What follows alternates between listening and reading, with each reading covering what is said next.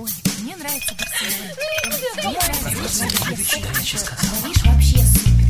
Светский разговор. Искусство приятного общения. Беседка. Беседка. Здравствуйте! В эфире «Комсомольская правда» и у нас в гостях писатель, поэт Дмитрий Львович Быков. Здравствуйте, Дмитрий. Здравствуйте. Почему сейчас в литературе так много политики? Это выпуск пара, поскольку э, ну, нельзя это делать в журналистике. Знаете, я не могу вспомнить, когда бы в русской литературе было мало политики. Мы знаем, что литература – это наш национальный храм, наша церковь, наш святыня, наш главный запас, кроме женщины и нефти. И я не понимаю, почему бы, собственно, ей, отвечающей за все, и за философию, и за социологию, почему бы ей избегать политики. Политика – это не какие-то телодвижения в верхах, это концентрированное выражение национального духа. А что, скажем, о мадам Бавари, что о политичный роман, о в поисках утраченного времени Пруста. Я думаю, что э, избегать политики могут только люди либо очень трусливые, либо недалекие. Ну, например, можно в этом смысле Оскара Уальда назвать трусливым довольно, поскольку у него была эстетика ради эстетики. Оскар Уальд никогда не была политичным человеком. И сел он именно за то, что, э, к сожалению, задрался с аристократом, подал на этого аристократа в суд, и этот суд проиграл. Как раз маркиз Гинзборо, он был до некоторой степени олицетворение тех худших консервативных тенденций, которые Альдо отравляли жизнь.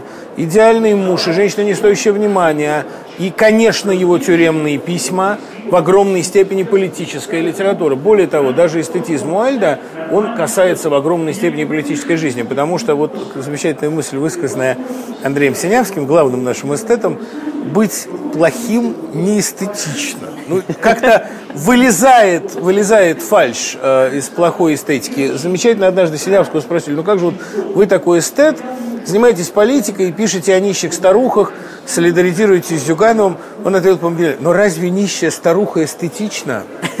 Конечно, это эстетический был протест в первую голову. Да. Вот, Кстати, о Геннадии Андреевиче. Он здесь присутствовал на открытии и сказал, слава богу, так много интеллектуальной литературы, хорошо, что стало меньше детективов этих буржуазных наркотиков. Я вспоминаю Агату Кристи, который говорил, да, я работаю в низком жанре, но для людей высокого полета. Вы как детективом. Ну, я думаю, что Достоевский писал недурные детективы. Я думаю, что драма на охоте с ее убийцей и повествователем гениальный ход еще до Роджера и Кройда. Я думаю, что детектив – это достойный жанр. А Геннадий Андреевич, наверное, не любит их потому, что там все-таки находят виновных, в отличие от русской истории. Но пусть он не обольщается. В русской истории их тоже находят, только поздно. А вот если заговорить о политике, опять-таки, вот среди писателей тоже есть люди и либеральной направленности, есть люди, как Захар Прилепин, левопатриотической. Как вы уживаетесь вместе? То есть как вы можете сесть за один кухонный стол и при этом не поссориться друг с другом? Знаете, вот это страшная штука, но между писателями двух полярных убеждений, если они хорошие писатели, все-таки больше общего, чем между писателем и неписателем. А вот это такой интересный парадокс. Понимаете, ну скажем, вот между а, негром или афроамериканцем, скажем так, либералом и афроамериканцем-консерватором. Между ними все-таки больше общего, чем между любым афроамериканцем и любым белым. Литература – это такая принадлежность к особой расе. Можно сказать, что это болезнь. Ну, вот там амбра у кашалота, говорят, тоже следствие болезни. А можно сказать, что это, наоборот, такой особый вид душевного здоровья. Но литераторы, они все, э, значит, сдвинуты ровно настолько, чтобы друг друга в толпе чувствовать очень хорошо. Враждуют обычно графоманы, писатели всегда дружат, ну, как дружат инвалиды-колясочники. А уже выпив, они могут выяснять отношения. Там я могу говорить Лукьяненко, что это ты, Лукьяненко, написал, а он мне. Но перед этим мы не можем оторваться от текстов друг друга, что очень важно. А вот сейчас одна из самых нашумевших тем – это фильм э, Лошака э, про нашу карикатурную Россию. У вас интересная вышла заметка, что он не получился, потому что это карикатура и так на карикатуру, поэтому Да. довольно уродливо получается. Пародия на пародию. да. А почему вы считаете, что все-таки у нас карикатурная жизнь? Видите ли, э, ну что такое постмодернизм, да, вечная тема. Э, постмодернизм – это освоение массовой культурой достижений культуры великой. Это как бы девка, брошенная в массы. И вот у нас сейчас эпоха постмодернизма в том смысле, что у нас великая, по большому счету, пьеса разыгрывается дураками, плохими актерами, на очень массовом, низкопробном уровне. А, ну, вот отсюда и общая низкопробность жизни. Серьезные проблемы, проблемы жизни и смерти разыгрываются клоунами, которые никак не могут выдумать себе, значит, новую клоунаду. То они на параплане летают, то они там в воду ныряют. А, жанр такой, жанр опускания высокого в низкое. Вот хвала тому, кто умудряется не утонуть. Но, может быть, просто проще говорить о сложном языком комичности, юмора. Нет, видите ли, юмор предполагает все-таки наличие как бы некоторой дистанции, некоторого лицемерия, да? Для того, чтобы оценить юмор, а, надо, чтобы рядом стоял кто-то серьезный. А в современной России все смешно. Может быть, именно поэтому юмор практически отсутствует. Но если говорить о литературном спросе, то это тоже, пожалуй, смешно. Вот в воскресенье к нам приезжает Фредерик Бигбедер, и он один из самых популярных писателей у нас в стране. Почему русских писателей так не любят, как зарубежных? Да нет, я думаю, нас любят. И даже не только во Франции. Проблема в другом. Каждый выедает из пирога тот слой, тот корж, который ему по зубам. Сегодня Россия там со страшной силой да, обращает внимание на Бигбедера. А гораздо было бы лучше, если бы она обращала внимание на кого-нибудь из продвинутых американцев, например, на Дэвида Фостера Уоллеса.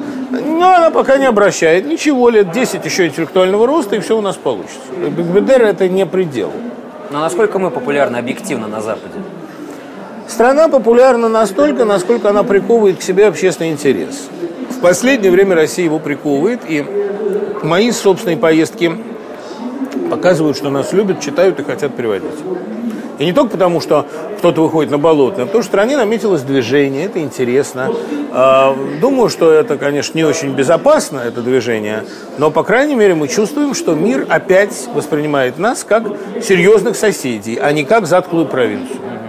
Но вот с другой стороны, почему зарубежные писатели так популярны? Потому что они постоянно ходят на шоу и сами являются медийными лицами. У нас, ну, два-три писателя медийные лица. Почему вот такой недостаток? Самый популярный российский писатель Пелевин, которого не видел Не никто и медийный, никогда. Более того, когда фантасты собираются на свои тусовки, считается хорошим тоном там что-нибудь разбить или там э, облить вином и сказать, это Прилепин. Это Пелевин, да, Пелевин. Все кидаются искать Пелевина, его нет и никто не видел. А Хотя я видел и знаю, что он прекрасный человек, который никогда бы не стал ничего там обливать. А, Пинч, он самый известный писатель современной Америки. Есть две фотографии и одна запись голоса. Абсолютными затворниками были все крупные писатели, там, с Селлинджера начиная и Хеллером кончая. Да и у нас, в общем, чем больше писатель светится, тем несерьезнее к нему относятся. Так что э, лучшая стратегия – это очень грамотно дозировать себя. Он тут сейчас вот за стеной разговаривает Виллер, а потом его опять полгода не будет видно. И разве что он иногда вылезет на радио и что-то скажет. А вот чтобы он интервью раздавал или, не дай бог, в телешоу светился, этого его калачом не затащите. И это правильно. Зато потом бабах, роман, бабах, роман. Дмитрий, э, Дмитрий Львович, вы же знаете, что у вас в основном вот в интернет-пространстве как раз критикуют за то, что, мол, вас много. Хотя вы им отвечаете, что где же меня много, уже и передач телевизионной нет. Но, тем не менее, возникает ощущение, что и на страницах печати, и газет, и э, включаешь телевизор, и вы к барьеру Соловьева, и, и везде. везде. Ну, во-первых, программы Соловьева нет уже три года. Воедино. И, соответственно, нет и меня в ней. Видимо, вам это так запомнилось. Вот надо быть просто очень ярким. Тогда будет казаться, что тебя очень много. А на самом деле я на, федеральных каналах не появлялся уже, наверное, года три, если не четыре. А, На эхе бываю там раз, хорошо, если в два месяца. Но просто это всякий раз производит такое чарующее впечатление, что люди не могут этого забыть. Им кажется, что это продолжается. А просто не приглашают? Они правильно делают. Зачем же мы будем обкармливать людей икрой? Надо, чтобы съесть ложку и запомнить на всю жизнь. А я слышал, вы как раз выражали такую идею, что все представители оппозиции должны дружно отказаться от участия в эфирах. От участия в федеральных программах, да. безусловно. Зачем нам а, каким-то образом поддерживать падающего? Падающий пусть упадет. А вы думаете, у оппозиции сейчас, не хотел переходить на эту тему, но просто поддержать разговор, есть шансы победить власть? Хотя она ничем не лучше, чем сама Послушайте, да она давно ее победила. Что такое? Власть осталась у власти, но моральное поражение ее тотальное. Э, О чем здесь говорить? Просто стране пока еще, она еще, еще не нашла механизмов, чтобы э, привести ситуацию в соответствии с действительностью. Интеллектуально давно уже власть не является лидером чего-то. Мы читали у Пастернака, он управлял течением мыслей и только потому страной. А эти люди уже не управляют даже финансовыми потоками. Это такая уродливая нашлепка на стране. Я э, не понимаю, зачем, собственно, так много о них говорить. Гораздо интереснее думать о том, как просвещать страну, как ею теперь руководить. Теперь, когда уже оппозиция перешла в разряд властителей дум, неужели надо прислушиваться там, к скрежету десяти нанятых интернетных деятелей, которые кричат, а, вы проиграли, вы хомяки с болотной. Им за это платят, пусть кричат, они зарабатывают как умеют. Э, Я думаю, что здесь нужно как-то сострадательно, как-то милосердно к этому Но относиться. согласитесь, судя по статистике продаж, сейчас просвещением занимаются исключительно медийные лица. Не писатели, а медийные, которые пошли в литературу и начали писать билетристику. Нет, просвещением сейчас занимаются учителя. Понимаете, вот странная штука. У меня, в принципе, несколько классов, в которых я преподаю, и несколько курсов, на которых я лекции читаю. Вот таких сильных классов и курсов у меня, как в этом году, не было давно.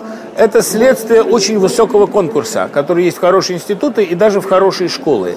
Пошел жесткий отбор. Люди поняли, что все-таки их успех напрямую зависит не от близости к кормушке, а от ума мы наблюдаем резкое такое возвращение престижа образования. Ну и дай бог, и значит скоро, постепенно мы эту власть идиотов сменим на что-нибудь другое. Я имею в виду не институциональную власть, а власть тех, кто себя считает большинством.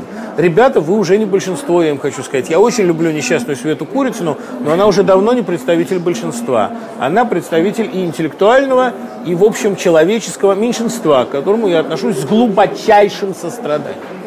Но можно ведь меньшинство причислить к интеллигенции, то есть к совести нации. Что мы можем сейчас предложить, как, ну, не мы, извините, совесть нации э, Западу, как какой-то проект большой, о чем говорит Знаете, в чем дело? Вот главным трендом советской власти в последние годы, она этого не хотела, конечно, но было превращение народа в интеллигенцию, выход народа на качественный уровень. У каждого человека, который мог себя считать пролетарием, уже собрания сочинений классиков стояли на полке.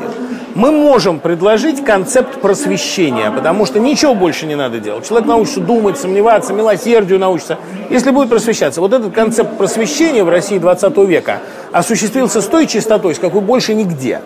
Мы должны это делать. И кроме того, понимаете, у меня есть подспудное ощущение, что западная демократия, она немножко в последнее время испортилась, размылась, слишком мало встречала сопротивления. А вот демократические идеи в России, встречая сильное сопротивление, отковались во что-то очень интересное. И в этом смысле, я думаю, именно мы сегодня подлинные хранители демократии, хотя Запад может с этим не согласиться. Но мы ему э, не навязываем свою свободу. Мы на штыках ее не понесем.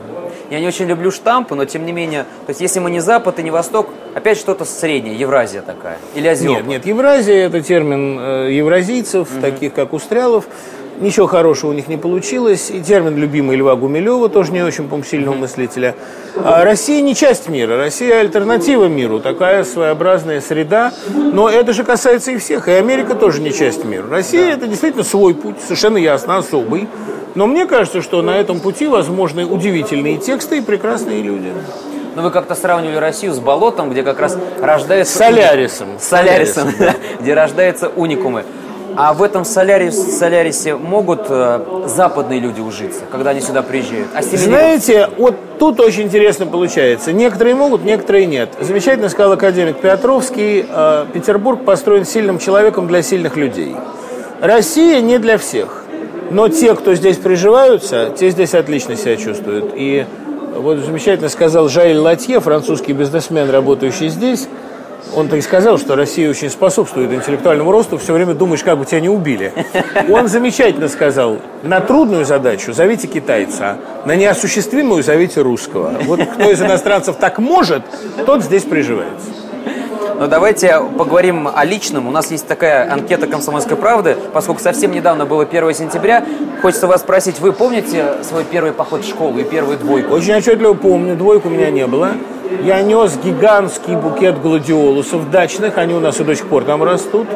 А гладиолусы были розовые, фиолетовые и белые. Со мной рядом стояла Танька Рудницкая, моя подруга, с которой мы познакомились еще на экзаменах в первый класс.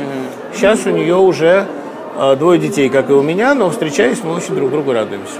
А вы много с кем из школьных друзей по-прежнему общаетесь? Или уже нет? С тремя. А больше и не надо. Мы так отдельно от всех держим. Я свою школу не любил, плохая была школа. А вот с однокурсниками я общаюсь очень интенсивно. И даже, вы не представляете, вчера я радостно встретился с двумя однополчанами. Так что эти все среды, они продолжают для меня быть очень значимы. А первую любовь, помните? В школе была? Это не было любовью. Я все-таки связываю первую любовь с первым серьезным эротическим опытом. Да, помню, замечательная рыжая девушка. Я с ужасом иногда думаю, что ей сейчас должно быть 43 года. Но если учесть, что мне 44, то ну что ж делать, приходится терпеть. Вы когда сказали о первом серьезном эротическом опыте, я прям подумал, сейчас про книжку Дмитрий Львович обязательно скажет. Но Нет, с книгами я никогда этого не делал. Ну, в смысле, вы много раз говорили, что воспитывали сексуально по Мапассану. А Мапасан немножко другое. В основном Золя, конечно. Золя? Самое, самое сильное такое эротическое возбуждение, уж если на то пошло, то это, конечно, карьера Ругонов. История Сильвера и Мьеты. И я, ну, я прочел это в 12 лет, у меня голову снесло абсолютно за один день. Я до сих пор считаю, что самое эротическое, что есть в мировой литературе, это Ругон Макары и жизнь Клима Самгина. А если учитывать тот факт, что сейчас с 1 сентября нам надо ставить маркеры такие 16+, то э, вы сами как относитесь к тому, чтобы на книжке тоже это ставить, если вдруг появится инициатива? Ну, не знаю, если им кажется, что эта реклама сработает, ради бога. Все-таки реклама, да? А на свои бы книжки вы поставили какой маркер? 12 плюс. 12. До 12, я думаю, не надо. Особенно такие, как эвакуатор. Там есть страшные куски, думаю, не надо. Да? Навел Матвеев правильно сказал. Ребенка можно щекотать э, таинственностью, но нельзя пугать. И вот щекотать таинственностью, да, а дальше... А свою первую книжку вы помните? Помнишь, она отчетливо в 4 года прочел. Мумитроли комета. До сих пор знаю наизусть. Тови Янсен гений. Когда я ей об этом рассказал, она мне тут же налила. А вы брали интервью? Брал. Один раз я ее видел, но у меня есть автограф и есть ее личное письмо. Вау! Спасибо. Да. Пока. А э, продолжая о любимом, э, любимый фильм ваш, какой можете отметить? Чужие письма.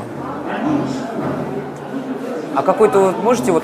Я знаю, что у вас есть, по-моему, список из 10 книг, именно литера... относясь к литературе, да, вы там и Толстого отмечаете, и Ну да, Житинского. да, а да, вот- поощряю, Да, поощряю. да, а из фильмов вы что-то такое можете составить, там, 5, Ну могу, конечно, да. Чужие письма, Человек-слон, Астенический синдром, Гражданин Кейн, Андрей Рублев. И, или Зеркало, по-разному это бывает во времени.